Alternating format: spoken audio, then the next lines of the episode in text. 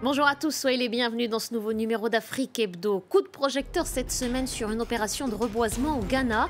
Lancé par le gouvernement, le projet a convaincu les populations. Dans le nord-est du pays, des villageois replantent des arbres et vous le verrez de leurs propres mains. Un portrait, celui de Hakim, coiffeur et TikToker. Ses talents de comédien ont déjà séduit pas moins de 5 millions d'abonnés. Le jeune homme s'est confié à nos équipes à Dakar, au Sénégal. Le Sénégal, l'autre pays de Seynabou Sonko, la jeune auteure signe son tout premier roman, Jeans, un ouvrage qui met en lumière la confrontation entre deux mondes, deux croyances, le tangible et l'invisible, le rationnel et le surnaturel, ou simplement comment concilier les identités multiples. Partons sans plus tarder pour le Ghana. Le pays a longtemps abrité une immense forêt, plus de 8 millions d'hectares au début du XXe siècle. Et dans ces sols, d'importants gisements d'or, surexploités et souvent de manière illégale, ces espaces verts ont alors reculé. Conscient de l'enjeu, le gouvernement a lancé l'opération Ghana Vert. Objectif encourager le reboisement. Et vous allez voir que des villageois eux-mêmes se sont emparés de cette mission. Reportage signé Nicolas Bertrand et Hélène Renaud. La forêt n'est pas encore très dense, mais peu à peu elle reprend vie. Ici, dans le nord-est du Ghana, les habitants sont devenus les gardiens des arbres. Avec l'aide d'une ONG, ils se sont unis pour en planter plus d'un million et demi ces quatre dernières années. Et après avoir planté les arbres, les villageois apprennent aussi de nouvelles techniques pour prendre soin de leur forêt. Il faut que tu coupes proprement la branche pour éviter de blesser l'arbuste. Ce matin, Robert Ataoura leur apprend la régénération naturelle assistée, une technique particulièrement utile dans les zones arides pour la croissance des arbres. Quand les arbustes sont regroupés tous ensemble, ils se font concurrence pour les nutriments et cela empêche leur développement. Donc il faut tailler pour que les jeunes arbres deviennent grands. Makeda fait partie des pionnières du projet. Grâce à la reforestation, cette mère de trois enfants engrange des revenus supplémentaires avec la vente des fruits, des mangues par exemple, pendant la saison. Avant, on coupait tout l'arbre pour en faire du bois de chauffe. On ne voyait aucun avantage à le garder entier. Maintenant, j'utilise seulement les petites branches pour le feu et je laisse l'arbre grandir pour recueillir ses fruits. Et les résultats ont dépassé les espérances des habitants. Grâce aux arbres, la rivière, autrefois asséchée, est revenue. Et avec elle, tout un écosystème. S'il n'y a pas d'arbres autour de la rivière, l'eau s'évapore et la rivière s'assèche à certaines périodes de l'année. Désormais, grâce aux arbres qui forment une sorte de canopée, l'évaporation est réduite. Avec encore une fois des effets très concrets pour les habitants. Cet ancien agriculteur s'est même reconverti dans la pêche. Avant, il n'y avait pas d'eau dans la rivière pendant la saison sèche. Maintenant, il y a des poissons toute l'année. Je viens de commencer à pêcher et regarde tout ce que j'ai déjà attrapé. Une oasis de verdure, aujourd'hui devenue rare dans le pays. Dans certaines régions du Ghana, des pans entiers de végétation sont détruits tous les jours. La forêt primaire a perdu 60% de sa superficie, le taux de déforestation le plus élevé au monde. Pour cet écologiste, il faut agir maintenant pour survivre. Je suis très inquiet du déclin du nombre d'arbres au Ghana à cause des activités minières, de la coupe illégale de bois, de l'agriculture. Il ne faut pas perdre cet héritage. Nous devons le préserver pour que nous puissions continuer à exister. Pour lutter contre la déforestation, le gouvernement ghanéen a lancé l'opération Ghana Vert. Objectif planter 20 millions d'arbres chaque année.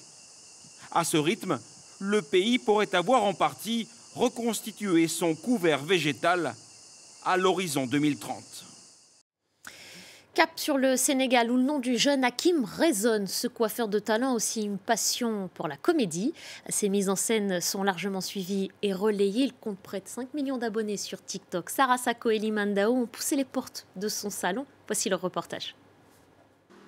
Une journée ordinaire dans le salon de coiffure de Hakim. Ce jeune Guinéen de 24 ans, installé au Sénégal depuis 2019, adore créer de nouvelles coupes de cheveux. Ça, c'est dégradé. C'est trois tons. Voici le premier ton, et deuxième et troisième. En fait, coiffer, c'est très cool. Tu vois. naturellement, j'aime coiffer. Quelques heures plus tard, Hakim revêt un autre costume, celui de créateur de vidéos virales pour le réseau social TikTok. Sa spécialité, l'humour et les courses-poursuites dans les rues sablonneuses et escarpées des parcelles assainies en banlieue de Dakar. Hakim est vite devenu le chouchou du quartier.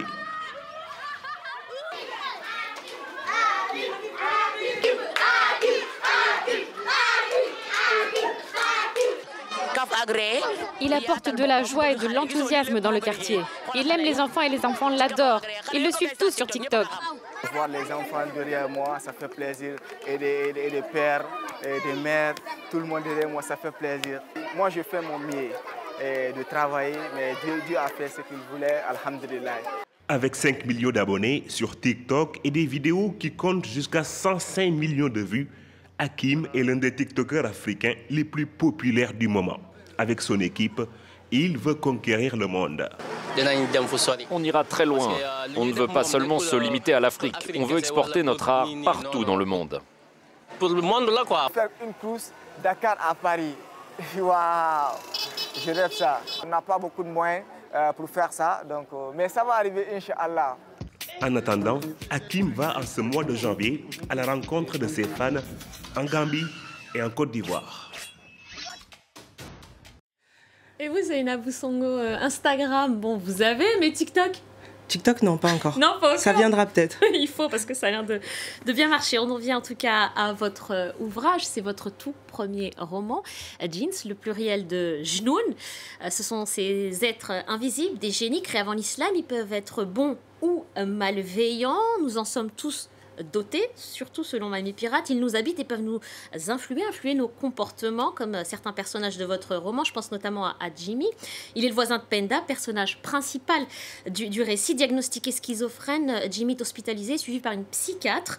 Euh, plus sceptique au pouvoir de, guérison de Mamie Pirate, la Mamie de Penda, elle, est guérisseuse, un don d'ailleurs qu'elle souhaite transmettre à, sa petite fille. Et Mamie Pirate, en fait, elle a une mission, elle veut absolument sauver et soigner Jimmy, mais à sa façon. Et elle, elle adresse cette phrase à, Penda. Penda, les psy, c'est pour les blancs, c'est presque en fait le coup d'envoi de la confrontation des deux mondes que vous exposez dans ce roman. Comment est-ce qu'elle est née, cette idée d'écrire Jeans?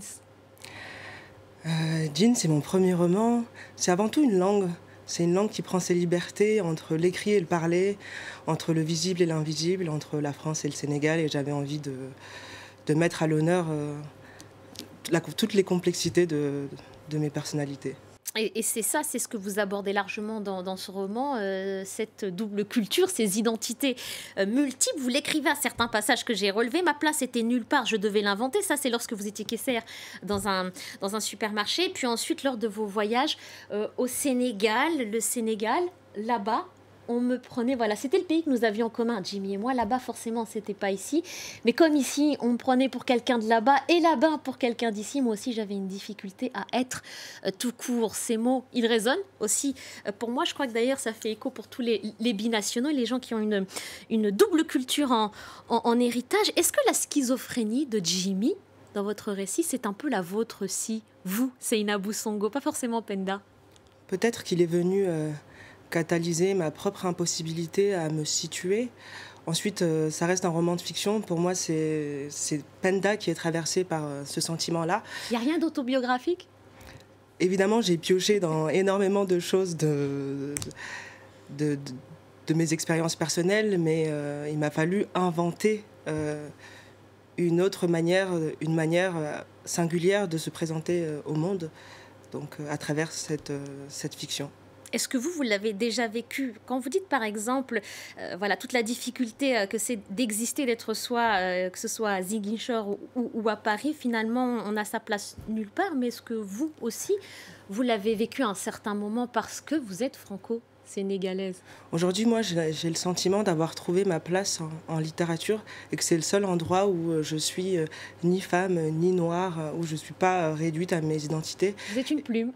Je suis une plume et, j'ai le sentiment que définir, c'est réduire et que dans ce roman, j'essaie de, de grandir, de nous grandir en tout cas il y a tout ce, cheminement dans, dans, ce roman parce que vous accompagnez, euh, enfin, je dis vous, mais Penda, votre personnage, euh, accompagne Mamie Pirate à travers cette quête et cette tentative qu'elle a d'absolument conduire ce jeune Jimmy au Gabon pour le soigner parce qu'il y a cette fameuse plante, euh, la racine d'iboga qui, qui pousse. Vous, vous faites quand même en sorte de pouvoir l'aider, même vous, encore une, une nouvelle fois, c'est Penda qui fait en sorte d'aider Mamie Pirate dans cette mission, même si on ne sait pas vraiment si ce personnage, elle veut hériter de ce don.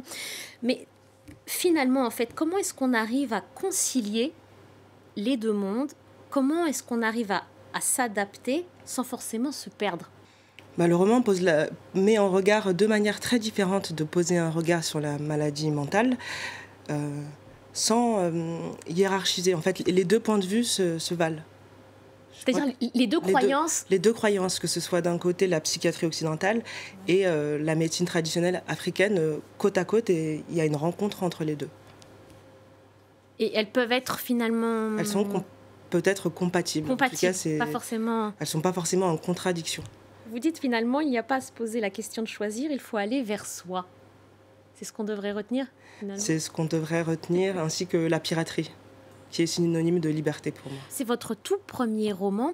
Comment on se prépare à, à, ce défi? Parce qu'on s'expose, on se met à nu. Elles ont réagi comment Vos amis, vos familles, vos proches? Bah, pour l'instant, j'ai de super bons retours. En fait, j'ai été assez surprise de constater que ma famille l'avait euh, beaucoup mieux compris peut-être que euh, que le milieu littéraire. Merci beaucoup, Céline Boussongo. Merci d'avoir pris le temps de répondre à, nos questions sur France 24. Merci à vous de votre fidélité. C'est la fin de ce numéro d'Afrique Hebdo. On se retrouve la semaine prochaine, même heure, même endroit.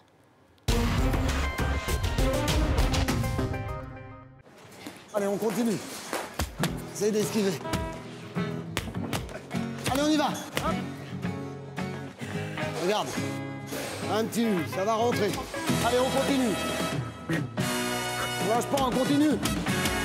Allez, allez, on cherche, on esquive. Allez, on continue. Allez, on continue. On y va, allez. Voilà, formidable. Un geste bien répété finit toujours par payer. Allez, on continue. La protection apportée par le vaccin contre le Covid-19 diminue avec le temps. Continuons la vaccination.